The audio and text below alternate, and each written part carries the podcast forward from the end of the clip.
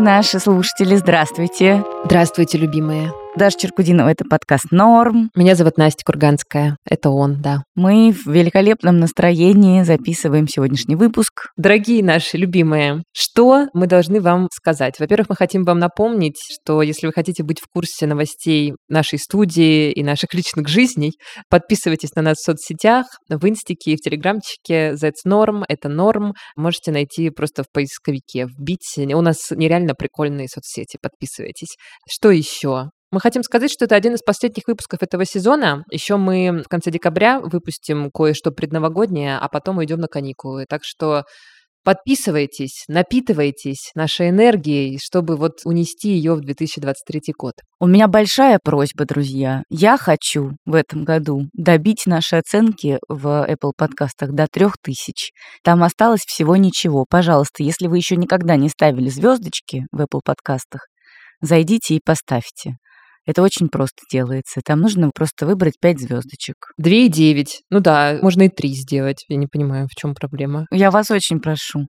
Положите мне под елочку 3000 оценок для подкаста «Норм». Друзья, порадуем Дашечку и положим ей под елочку 3000 оценок подкаста «Норм». Этот эпизод мы записали в партнерстве с нашими друзьями, прекрасным брендом BioMio. BioMio – это классные экологичные средства для дома, которые помогают нам вести экологичный и такой, знаете, прогрессивный, современный, правильный быт.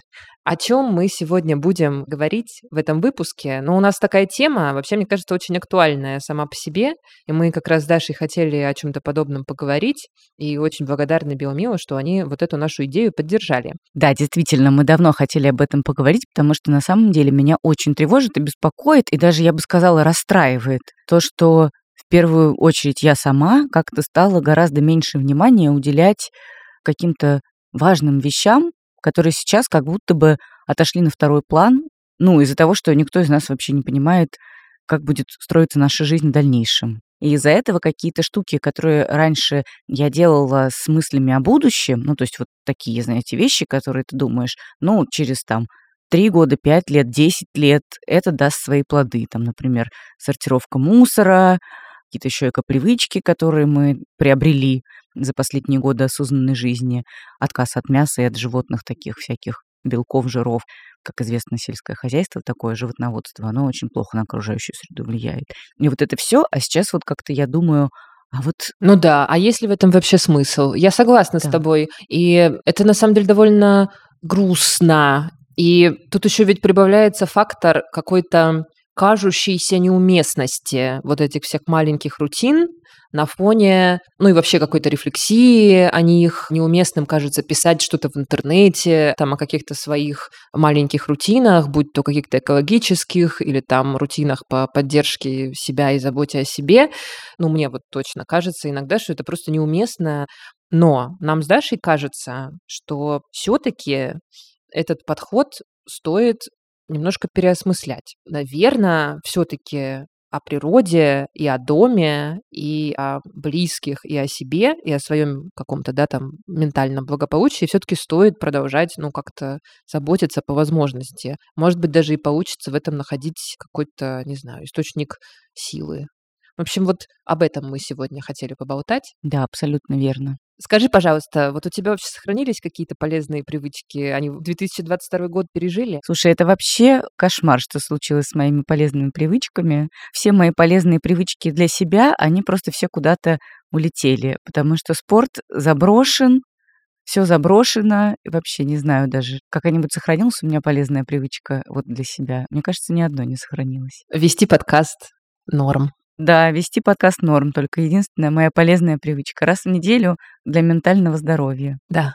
А с какими-то экологичными? Ты же вообще всегда была очень сознательным человеком, сколько помню тебя, гораздо более сознательным, чем я. Ты всегда сортировала мусор, ты не ешь мясо и многие животные продукты, всегда, мне кажется, тяготела к отказу от пластика, насколько возможно это и так далее и тому подобное. Да, так и есть. Но в 2022 году мне тоже с этим стало тяжеловато, потому что ну, честно говоря, в какой-то момент вообще даже сортировать мусор не хватало силы и энергии, потому что все-таки даже когда это уже сформированная привычка, иногда, когда падаешь вот в какую-то такую яму какой-то безнадеги и какого-то думскроллинга и чего-то такого, уже на это даже сил не остается. Но с этим я как-то себя взяла в руки, потому что действительно, ну, я уже не первый год хотя бы на две фракции свой мусор раскладываю, плюс мою там всякие упаковки, которые нужно бросать в контейнер для переработки. По-прежнему там, конечно, в этом контейнере для переработки творится черти что, но стало больше, мне кажется, в нашем дворе сознательных людей по сравнению с тем, как было два года назад. Вижу, что многие следуют моему примеру. Все не зря. В общем, это я как-то свою жизнь вернула. Но что мне до сих пор очень сложно в свою жизнь вернуть, так это готовку дома, которая позволяет тебе носить с собой какие-то собойки Мгм. и не покупать разные полуфабрикаты в огромном количестве пластиковых упаковок. Я очень стараюсь и прям слежу за собой, чтобы как-то минимизировать количество вот этого пластика в своей жизни, но прям тяжело это дается в этом году, потому что и ресурса на готовку как-то особо нет, и потому что куча каких-то дел наваливается, и потому что, в принципе, на те дела, на которые раньше уходило меньше времени, сейчас уходит больше времени и сил, и вот прям с этим сложно. Еще на какое-то время я позабыла про свои сумки и авоськи, и это тоже было прям так мне неприятно, потому что я прихожу в магазин, ну что-то вот я в рюкзак покидаю, а что-то вот еще остается, я прямо беру этот пакет и думаю, ну что же это такое? Но я же уже научилась не брать пакет. Ну как же так? Ну вот вроде бы тоже авоськи вернулись. Ура! Я победила себя и вернула себе эту привычку. Потихонечку возвращаешься. Потихонечку возвращаюсь, да, прям стараюсь, вот прям реально уделяю этому внимание и прям думаю про это. Иногда даже не захожу в магазин после того, как иду с работы до дома, потому что такая, так, ну нужно много всего купить, а у меня авоськи нет, сейчас поднимусь и спущусь. Вот иногда даже так делаю, но не очень часто, правда, но делаю, стараюсь. Ну здорово, я только восхититься могу тобой, Даш. Я не могу похвастаться, конечно, такими событиями. Но у меня наоборот, по ментальной гигиене все прекрасно, насколько только может быть, и по физической тоже. Я как стойкий оловянный солдатик. Моя забота о себе, она уже вот такая, она приобрела уже такой характер, такой дисциплины жесткой, что бы ни случилось, она будет медитировать по утрам. Но у меня большие проблемы с экопривычками как раз, потому что я переехала в другую страну в этом году, и здесь, э, конечно, все совсем-совсем иначе чем в России или чем в Европе. И вот эта экологическая инфраструктура гораздо-гораздо беднее. Вот уже я почти полгода здесь, и я до сих пор не вернулась к какой-то нормальной постоянной сортировке мусора. У меня стоит такой шкаф, забитый стеклянными бутылками. Я все собираюсь поехать в другой район в какой-то день, видимо, на такси, я не знаю, на автобусе, и сдать этот большой пакет со стеклянной всякой тарой. Но все остальное я просто, к сожалению, до сих пор как бы выкидываю просто в один жбан потому что везде стоят одинаковые вот эти жбаны, знаешь, как в Москве стояли в 2010-м. Вот, и это, конечно, иногда меня беспокоит. Ну и вообще, в принципе, у меня как-то еще до сих пор, знаешь, не произошел вот этот переход от вот этого хаотического такого внутреннего состояния, когда ты понимаешь, что твой быт сейчас настолько изменился, и он настолько вообще треснул напополам, что тебе как бы ну, нужно просто его как-то собрать, а вот эти все экологические какие-то привычки и рутинки, ну, они, наверное, подождут. Мне бы хотелось как раз от нашего выпуска, наверное, получить какие-то, может быть, маленькие такие лайфхаки или советы, какие маленькие шажочки я могу делать к возвращению вот к более осознанному такому быту и более осознанному образу жизни. Потому что то, что его надо восстанавливать, это для меня довольно очевидно. Так что следить за собой и за своими привычками все-таки надо продолжать. Потому что, ну а что, жизнь длинная. Как мы часто в нашем подкасте напоминаем об этом нашим слушателям. А это правда, да, надо думать про перспективу. Вот не все про нее думают а нам надо. А нам надо, это правда, да. Ну, кстати, это выпуск действительно такой вдохновляющий. Я много почерпнула инсайтов, что можно вот совсем маленького поправить, к чему можно себя приучить, к совсем маленькому, что прям поможет нашей планетке. В свою очередь, я очень надеюсь, что какие-то ментальные тоже штуки, что-то ко мне вот вернется, какие-то Ну, видишь, у меня просто еще быт не так изменился, как у тебя. И поэтому, наверное, просто какие-то вещи про заботу о себе, они даже уже просто само собой разумеющиеся. Ну, кота положил на себя, уже позаботился. Это правда. Да. Послушаем сегодня экспертов замечательных, которые все очень осознанные, очень большие молодцы, и которые дадут нам несколько советов и расскажут о том, как сами себя чувствуют и как у них что поменялось или не поменялось в этом году.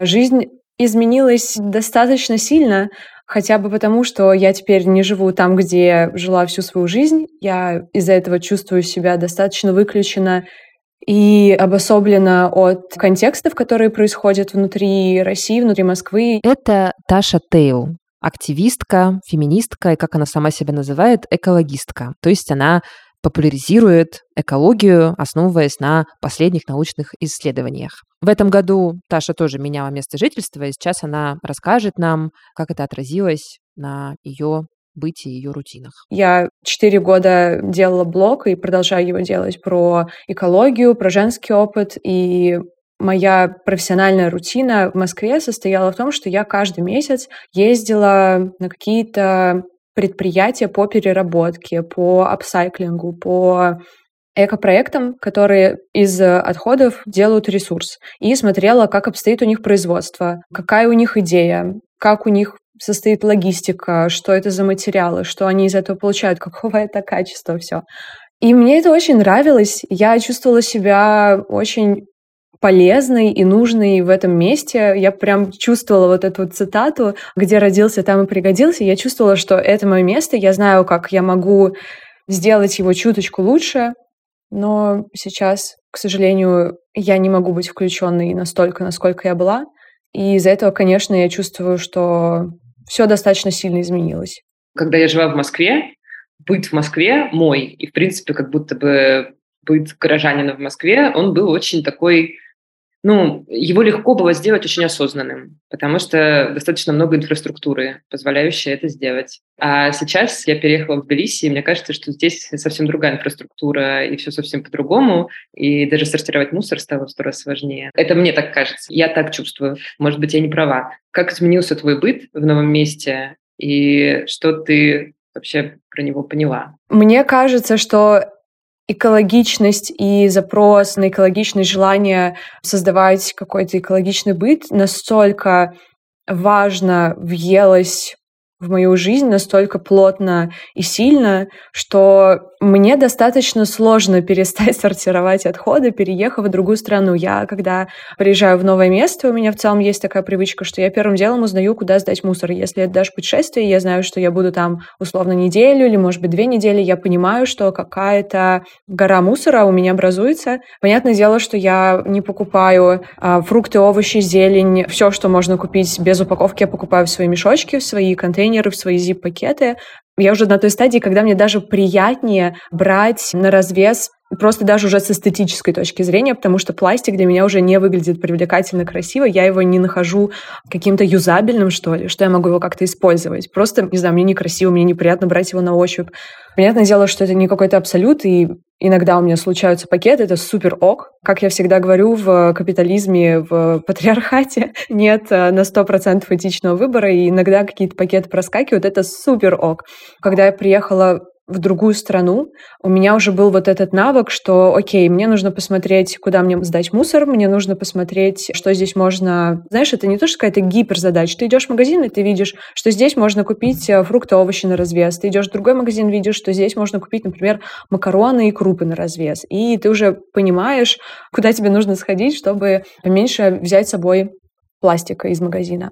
Потрясающая идея каждый раз ходить на рынок, потому что там можно купить, мне кажется, на развес буквально все. И там нет такого строгого какого-то регламента, что нет, тут у нас одноразовые контейнеры, мы вам ничего не положим в ваш многоразовый контейнер. Нет, ты приходишь там с бабушками, с женщинами, с мужчинами, с продавцами, продавщицами, договариваешься, просишь их положить даже там, не знаю, в какой-то такой полугрязный контейнер, который ты там не успела помыть. Иногда, ну, очень редко такое бывает.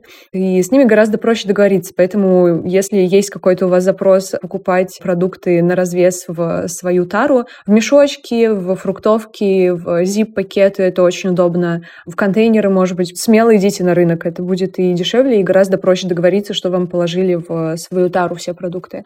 Когда я приехала в другую страну, я знала, что мне нужно делать, чтобы моя рутина какая-то вот эта вот экологичная, которую я выстраивала очень долгое время, не пошатнулась. И я поняла такую вещь, что эко-привычки и в целом вот эта эко-рутина, что я сортирую мусор, всегда у меня в шопере лежат несколько фруктовок, мало я там пойду откуда-то домой и захочу купить какие-то фрукты.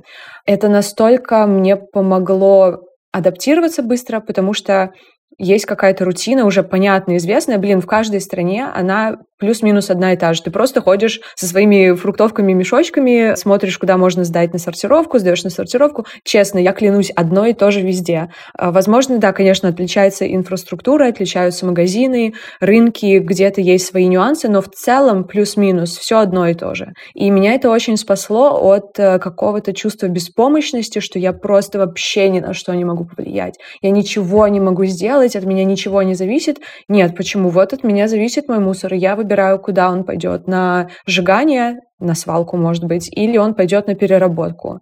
Я могу выбрать, в какой упаковке мне купить, условно говоря, Кока-Колу. Это будет э, стекло, алюминий или пластик. Я могу влиять на свой собственный выбор, и экология, и какой-то вот этот вот эко-быт, эко-рутина, она настолько простая в том, чтобы ее обуздать. То есть не нужны никакие супер навыки, супер профессионализм, супер экспертиза, чтобы сделать свой быт э, чуть более экологичным. Я, знаешь, просто сняла с себя гиперответственность какую-то вот эту героическую часть, что, я не знаю, я должна спасти весь мир. А нет, мир очень сложный, очень большой, и очень много людей с очень разными интересами принимают решения, которые влияют на нас всех и спасти весь мир, но это звучит очень утопично. Я просто сняла с себя вот эту гиперответственность на том, что я должна сделать что-то великое. У меня кажется, у меня просто исчез запрос на то, чтобы делать что-то великое. Я такая, окей, я живу свою жизнь, я продолжаю создавать вот эту вот какую-то ненасильственную платформу, площадку, продолжаю сортировать мусор, продолжаю писать про женский опыт, и как бы что будет, то будет. Мне просто по кайфу, потому что это моя личность, моя деятельность, а дальше там уже как хотите. Хотите читайте, хотите, не читайте. Да, очень хорошо тебя понимаю. Я понимаю, что однажды весь трэш заканчивается. Все нестабильные времена сменяются какими-то другими. Возможно, тоже нестабильными, а может быть стабильными. Но мне кажется, неважно, в насколько историческое время мы попали, в наших руках сделать это историческое время, сбалансировать плохое и хорошее, как будто бы. Ну, то есть, мне кажется, не стоит недооценивать все равно нашу силу, наше усердие, наш вклад, даже когда происходят какие-то исторические события. Господи, сколько разных трудов и, не знаю, открытий было сделано во время какой-то жести. Ну, честно. Вот этот же великий постмодернизм, модернизм, кандинский и так далее появился в 20-е годы 20 века, когда там просто полная жесть на всех фронтах происходила.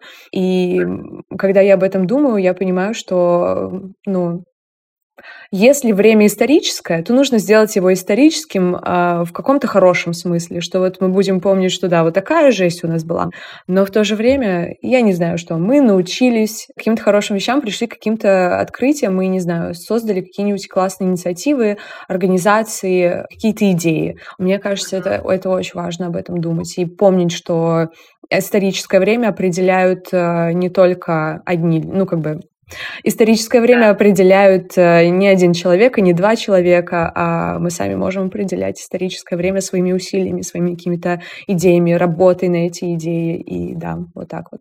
Я хотела у тебя еще спросить, эко-инициативы, которые тебе нравятся и которые ты сейчас вообще считаешь прикольными, классными, полезными и в России, и в Грузии, и которые ты бы хотела порекомендовать, например, нашим подписчикам? Ой, их достаточно много. В контекст Грузии я не очень погружена. Я знаю, что здесь есть несколько проектов, которые занимаются сбором и сортировкой и отправкой этого сырья на переработку. Это парки Арминда в основном. И еще Zero Effect, такой Zero Waste магазин на Милике Ашвили. Я им сдаю в сырье, я супер рада. Я больше погружена в российский контекст, потому что, ну, собственно, это то, чем я жила последние, не знаю, 4 три года. Из такого прямо, наверное, вау, я думаю, я назову 99 Recycle. Это петербургские ребята, которые делают из а, пластика, из крышечек вот этих вот пластиковых, из банок из-под йогурта пластиковых, да и много вообще на самом деле из чего, они делают очень разные классные предметы. Я, когда увидела то, что они делают, я не поверила, что это из пластика. Например, они сделали электрогитару из пластика, корпус полностью из переработанного пластика. У них есть линейка скейтов из, опять же, переработанного пластика, больше как, наверное, что-то между пейнтбордом и лонгбордом. У них есть 3D-принтер, и они делают просто потрясающего дизайна столы, стулья на 3D-принтере печатают. Это все тоже из переработанного пластика. Очень красиво. Почему я назвала их? Наверное, просто потому, что они мне показали в 2020 году, что можно просто в гараже начать из переработанного пластика. Они сами эту крошку делают, вот берут крышечки, крошат ее на специальной установке, затем сплавляют в листы или как-то дальше обрабатывают, что можно в гараже наладить полный цикл переработки, сделать классные вещи, продумать бренд, продумать логистику, продумать продуктовую линейку и, не знаю, стать известными на всю Россию. И когда я увидела, кто это делает, это молодые, ну вот наши ровесники, мальчики, девочки, я, честно говоря, просто офигела офигела, потому что это настолько свежий взгляд а, на то, как можно из отходов сделать ресурс, и не просто, не знаю, там какую-то, знаешь, из шишки сделать елочную игрушку-шишку, вот такой вайб, а там прямо целый огромный механизм переработки, а, очень много этапов переработки, и это выглядит клево на конечном этапе. Ты смотришь на эти столы, стулья, на этот паниборд и думаешь, я хочу все. Есть еще испанский бренд, называется Сая, они делают кроссовки, у них очень много моделей кроссовок абсолютно разных, из растительной кожи. Под растительной кожей я подразумеваю, например, материал из кактуса, материал из бамбука, материал из э, яблок, из манго. То есть вот, например, есть у тебя яблочный жмых, который остается от э, производства сока. И есть технология, благодаря которой из этого яблочного жмыха можно получить растительную кожу. То есть обычно, когда мы говорим про заменитель кожи животной, мы имеем в виду кожзам, то есть вот этот вот э, полимерный материал, который сделан из нефтепродуктов. А тут есть просто продукт, который сделан не насильственным путем, не из нефтепродуктов, и к тому же еще из отходов.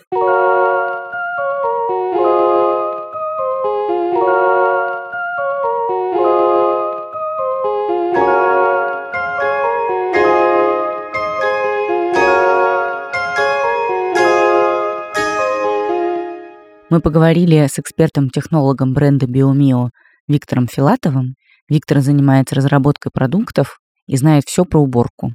И мы с ним очень интересно поговорили о разных экологичных рутинах и о том, вот какие маленькие шажочки могут нам помочь встроиться в более осознанный экологичный образ жизни. Виктор сам экоактивист, и с BioMio он работает с 2019 года, поэтому очень доходчиво и понятно объясняет все вот эти интересующие нас вещи. Я работаю в научном центре компании Splat Global. Якорный бренд нашей компании – бренд Splat. В нашей стране его знают и любят миллионы людей. Splat разрабатывает и производит продукцию для ухода за полостью рта. Это зубные пасты и щетки, ополаскиватели и различные очищающие пенки. В категории Oral Care мы уже более 22 лет, а 7 лет назад наша компания вышла в категорию ухода за домом и начала выпуск экологичной продукции для стирки и уборки под брендом BioMio. Я работаю в компании с 2019 года и занимаюсь непосредственно разработкой формул продуктов и проведением исследований, при том как в собственной лаборатории, так и в независимых центрах по всему миру. Здорово, что вы пришли в 2019 году в компанию. Получается, что вы застали все вот эти вот перипетии. Может быть, вам есть что рассказать про то, как изменились, может быть, продукты или спрос на вашу продукцию во время пандемии и вот сейчас, в 2022 году? Какие-то есть сходства, различия? И что вы вообще замечаете про ваших потребителей интересного? Интересный факт. Во время пандемии у нас хорошо выросли продажи в категории уборка, поскольку все мы с вами сидели дома по большинству и занимались уборкой. Если говорить о целевой аудитории, то в первую очередь это, конечно же, мамы, мамы с детьми, которые находятся, ну, так скажем, на всех этапах развития ребенка, да, начиная от утробы и заканчивая уже непосредственно более взрослыми детьми. Потому что они ищут всегда, так скажем, самые безопасные продукты, при этом которые будут эффективны и которые будут устраивать по цене. Это такой определенный баланс. Мамы очень критичны к выбору продуктов, то есть их никаким образом не обмануть и не хочется их обманывать, хочется давать достаточно прозрачный продукт, чтобы они все понимали про него и действительно доверяли нам. Это самое главное. Второе направление, которое мы в том числе поддерживаем, и это очень важно для нас, для нашего бренда BioMio, это, так скажем, аллергии и аллергики. Количество таких людей примерно половина Земли так или иначе имеет какую-то аллергическую реакцию или когда-то имела, или она сейчас находится в тяжелом состоянии. Ну, например, астма или дерматит какой-нибудь, который приходится ежедневно лечить, и для человека это большая тяжесть. Угу. Сложно найти продукты, которые будут удовлетворять потребности таких людей, которые будут безопасны, гипоаллергены, не содержать каких-то вредных компонентов, например, красителей, вот э, ярких отдушек, которые, ну, раздражают и действуют достаточно назойливо. Поэтому ага. такие люди, они еще более критичные к выбору продуктов, и нам хочется их поддержать, чтобы у них была возможность выбирать такие продукты, использовать их и при этом с пользой для здоровья, да, чтобы мы никаким образом не наносили вред. И третья группа, она такая самая очевидная, скажем, это экоактивисты. Люди с активной жизненной позицией, которые хотят изменить не только свою жизнь, но и мир в целом, подумать о будущем, бьют в колокола, так скажем, угу. для решения различных проблем. И, конечно же, они очень внимательно и критично относятся к тем инициативам, которые делает компания. Получается, все эти три группы, для них самое важное – это качество. Да, качество того, что они используют, потому что им хочется опереться и положиться на что-то в своей жизни. И мне кажется, что наш бренд, он дает эту возможность, такие продукты. Виктор, а можете рассказать про экологические инициативы, которые вот именно ваша компания запускает и поддерживает? Несмотря на тяжелый пандемийный год, мы запустили две масштабные эко-инициативы. Одна из них – это проект BioRefill, рефил-станция от BioMio. Эта станция самостоятельного наполнения позволяла покупателю купить необходимое количество нашего продукта в свою тару, заполнить его, например, гель для мытья посуды, или жидкое мыло для рук, или гель для стирки. Первые 9 станций появились в Москве в сети магазинов «Перекресток». Сейчас же станции можно найти и в Санкт-Петербурге, в Самаре, в Воронеже, Красноярске, Сочи, Чите. Более 45 станций по всей стране, и мы не собираемся останавливаться в этом. Кстати, мы посчитали, что благодаря работе станции за полтора года мы сэкономили более 500 килограммов пластика в упаковке, в которой продается наша продукция на полках магазинов. А у вас еще была, я помню, такая знаменитая акция по переработке щеток. Что это вот было такое? Проект «Щетка сдавайся» мы запустили вместе с торговой сетью «Перекресток» и анонсировали всероссийский сбор использованных пластиковых зубных щеток.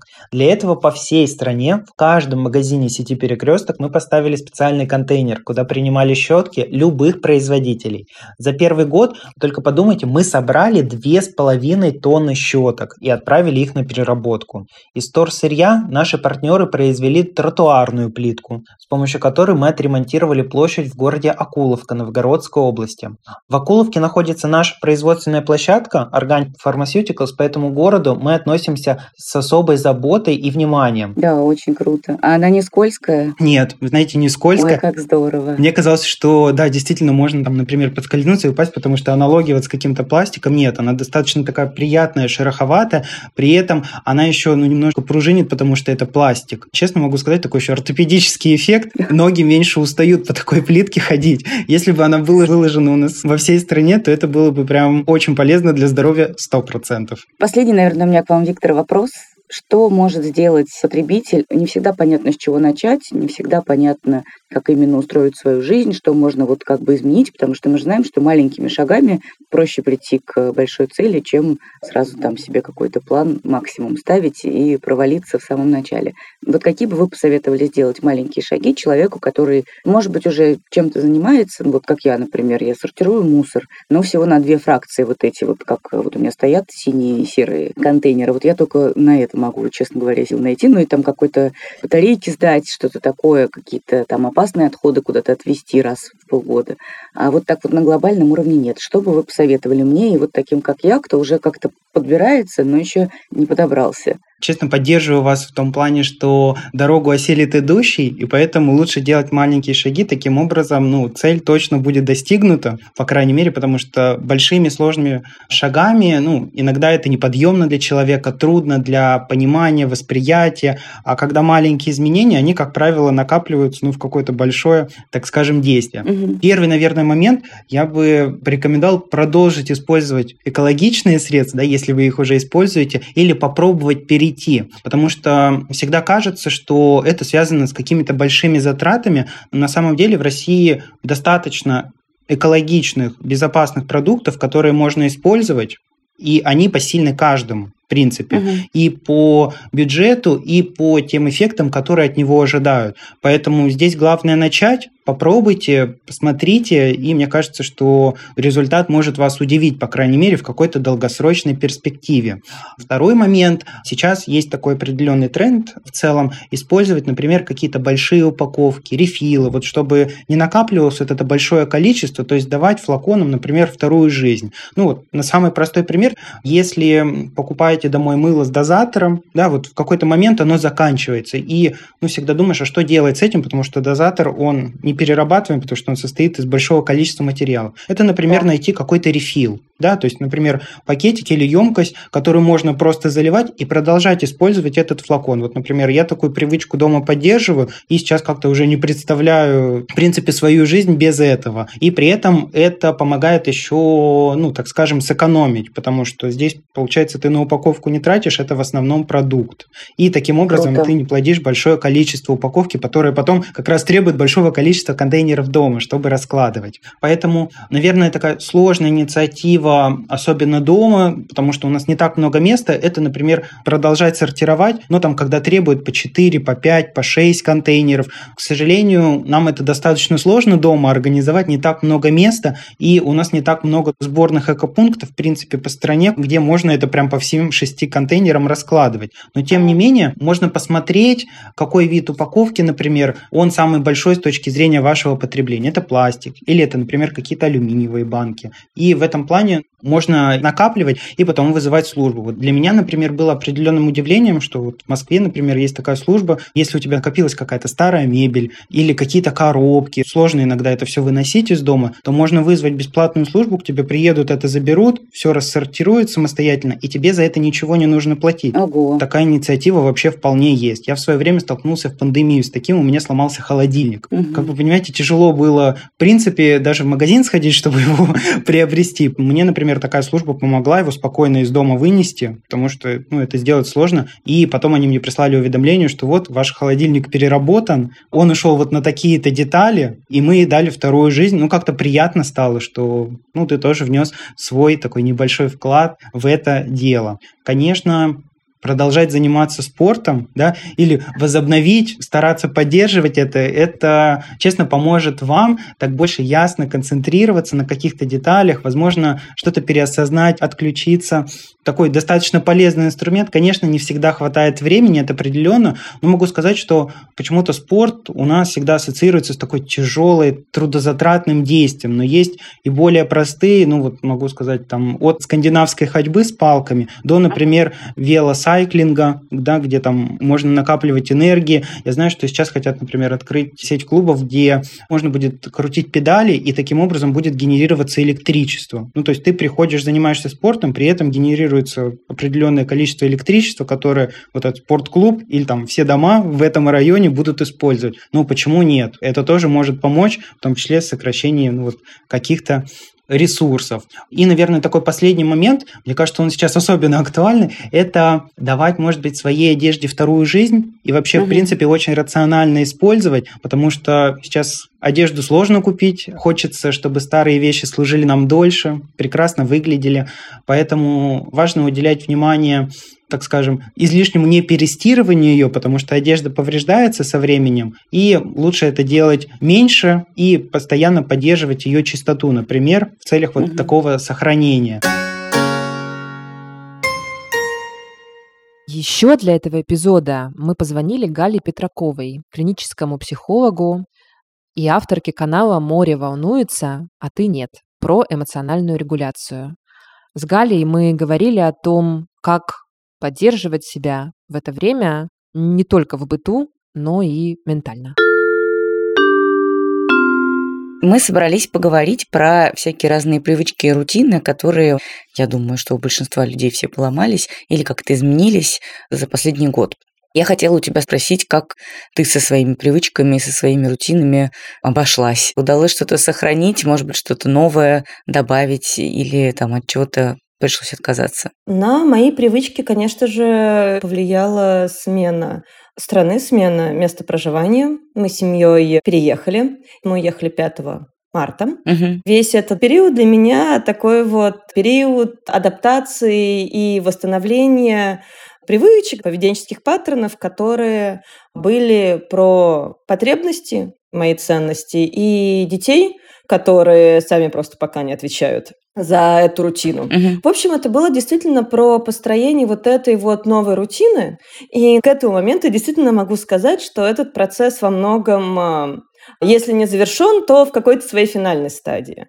И если говорить про более вот этот острый период, да, когда все очень быстро изменилось, это вот буквально недавно без особенных планов, ну, таких mm-hmm. вот очень близких mm-hmm. планов по переезду, была в своей квартире, да, и потом оказываешься в каком-то совершенно другом приятном, но тем не менее месте. Для меня такой рутиной была работа, потому что, во-первых, я понимала, что у меня есть внутренние ресурсы, у меня есть энергия, я могу работать. В том числе, ну, какие-то мои морально-этические принципы не позволяли мне прерывать процесс и терапию клиентов, которые практически все с тревожной либо с депрессивной симптоматикой, и, соответственно, их состояние ухудшилось. Угу. Перерыв был бы не очень хорош. Бытовые привычки, понятно, поменялись, потому что поменялась страна, и пришлось, наверное, найти какой-то новый магазин, новое что-то. А поменялось ли что-то вот с такими привычками, скажем так, которые относятся к заботе не только о себе и своей семье, но еще и, может быть, о заботе, словно говоря, об окружающем мире? Сортировка мусора, что-нибудь такое? Эти привычки не настолько поменялись, просто потому что они тоже завязаны на том, что предлагает конкретное общество и конкретная среда, какие варианты, что делать с этим уже рассортированным мусором. И в этом плане общество похоже, и что мы могли найти в России, собственно, вот эту вот очень базовую рассортировку на пластик, пищевые отходы и что-то еще, а ровно этот же вариант тут и есть. Угу. Если говорить про другие эко-привычки, то, что я стараюсь использовать не одноразовые бутылки, куда наливаю воду, тут это очень актуально, чтобы не использовать вот эти вот пластиковые одноразовые бутылки и так далее. Тут также это достаточно принято. Если говорить в более широком плане про заботу о других, то, пожалуй, добавилось нерегулярное, но в том плане, которое могу себе позволить, волонтерская деятельность, угу. связанная с моей профессией. Этого не было. Но это действительно позволяет мне также чувствовать большую стабильность относительно того, что я могу сохранять даже в этом зачастую неприятно меняющемся мире я могу следовать каким-то собственным ценностям угу. прежде всего. Скажи, пожалуйста, как ты своим клиентам и вообще людям, которые сейчас вот оказались ну, наверное, уже какая-то привычка жить в таком нестабильном обществе тоже уже сформировалась. Это тоже, наверное, какая-то новая привычка, которую мы приобрели за этот год. Но все-таки, наверное, хочется найти на что опираться, хочется построить какие-то рутины. Вот какие у тебя есть советы для людей, которые все еще как-то не приспособились или, может быть, тоже переезжают из страны в страну, меняют род деятельности и вообще у которых жизнь меняется?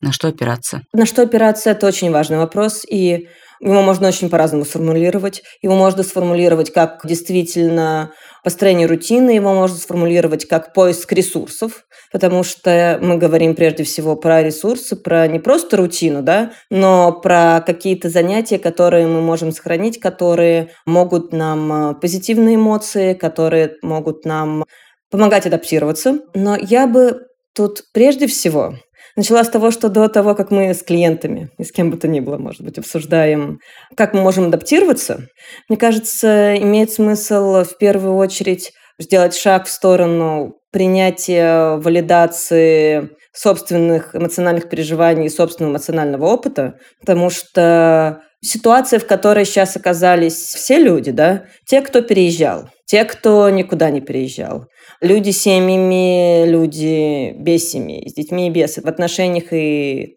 без отношений на данный момент. Это все ситуации, которые подразумевают крайне непростой эмоциональный опыт. И важный шаг к тому, чтобы этот эмоциональный опыт нас не накрыл как цунами, а к тому, чтобы мы могли как-то позволить себе быть с ним, позволить себе как-то взаимодействовать с ним. И в итоге позволить себе регулировать свое эмоциональное состояние, это позволить себе проживать эти эмоции и принять тот факт, что да, действительно, мне сейчас очень непросто, мне сейчас очень тревожно, мне сейчас очень грустно, мне может быть стыдно, я могу чувствовать вину, мне может быть тошно, я могу чувствовать отвращение к происходящему и так далее, и так далее. Это абсолютно нормально. Это абсолютно естественная и универсальная человеческая реакция на внешние мощные стресс-факторы подобного рода, с которыми я, наверное, тут сделаю допущение, но многие из нас не сталкивались в течение своих жизней с подобными стресс-факторами. Для мозга это новый опыт. У него не было возможности выработать адаптационных стратегий, угу. не было экспозиции. И Поэтому мы адаптируемся как можем. И каждый из нас и каждая из нас делают не просто достаточно, а делают все, что в наших силах. В наших силах разные. Это зависит от нашего опыта, от наших инструментов эмоциональной регуляции, тех инструментов, да, которые мы обрели к этому моменту, но тем не менее. Мы все молодцы, потому что следующий как бы не просто валидировать, да, и признать, а еще и проявить к себе сочувствие, сострадание. Не потому, что мы как-то его заслужили, не заслужили, а просто потому, что мы проходим эти непростые времена. Угу. Вот это, мне кажется, не просто важный, а такой вот принципиальный шаг, да, без которого, может быть, даже и не имеет смысла обсуждать там рутину или не рутину. Но если мы его сделали, то, конечно, мы можем обсуждать конкретные инструменты, которые нам помогут. И тут лично моя позиция. Я уже несколько раз упоминала про ценности, и мне кажется, имеет смысл плясать именно от них. Ценности не ситуативны. Ну, то есть, например, да, они как стрелка на компасе, которая указывает направление движения. То есть мы можем двигаться в направлении севера, да, но даже если мы сделаем что ли 200 шагов, да, мы как бы не можем завершить это действие. Угу. То есть если моя ценность помогать другим, я могу помочь Васе, Пете, Коле и Алене, но это не значит, что моя ценность на этом может быть закрыта. Моя ценность будет оставаться со мной, да? И моя ценность экология, забота о планете, да, не закроется и не реализуется от того, что я там рассортирую мусор очень много раз, да, это будет что-то, что всегда будет направлять мое поведение в ту сторону, угу. которая мне важна, и мой мозг будет сигнализировать о том, что мое поведение соответствует или хотя бы не противоречит моим ценностям вот этими позитивными эмоциями, которым нам так не хватает.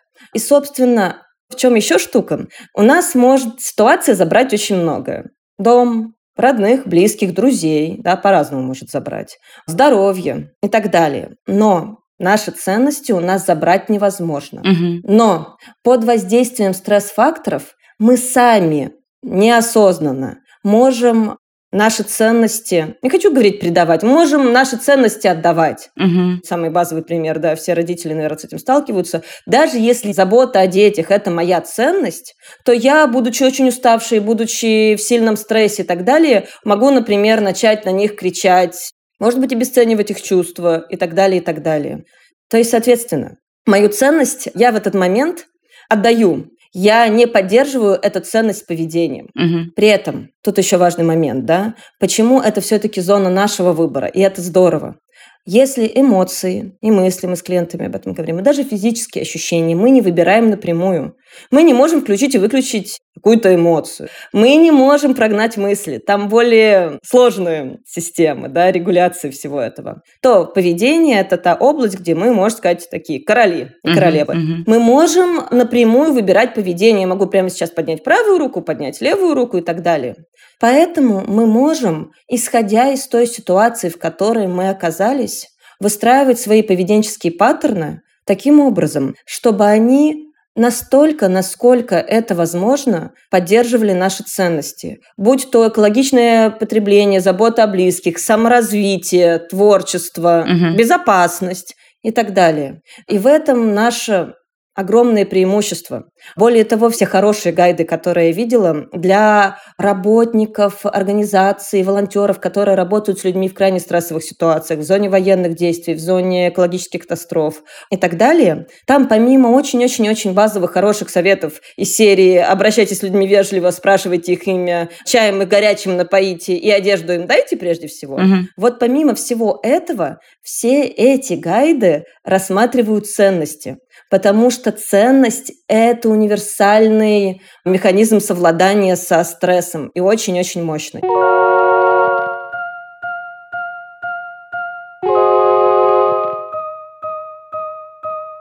Ну что, Настя, я тебе хочу сказать. Что? Сдам щетку вот на переработку, вот так вот. Мне как раз пора. Также, что нужно вернуться в спорт все-таки. Потому что как вернешься в спорт, сразу вот у меня по личному опыту сразу начинаешь во всем остальном как-то вот осознанней действительно быть. Спорт придает осознанности. Вот когда занимаешься своей личной ментальной гигиеной реально, и на эко-привычке тоже силы больше остаются, потому что как-то соображаешь там. Угу. А также еще присмотрюсь к своим средствам разнообразным, которыми я пользуюсь в быту наверняка что-то можно более экологично использовать, чем вот то, что у меня стоит там где-то на полках. Да. Потому что, конечно, обычно я просто хватаю то, что первое по акции стоит. Я обычно вот это хватаю. А оказывается, можно как-то к этому более осознанно подойти. Я попробую. Я тоже попробую. Пробуем, да, и заботимся о себе и об окружающем мире обязательно, потому что это наш долг – заботиться об окружающем мире, я уверена. Друзья, это был подкаст «Норм». Меня зовут Настя Курганская. Меня зовут Даша Черкудинова. Встретимся с вами еще разочек через недельку, а потом будем отдыхать на каникулах. Обязательно. Целуем вас, обнимаем. Пока. Пока-пока.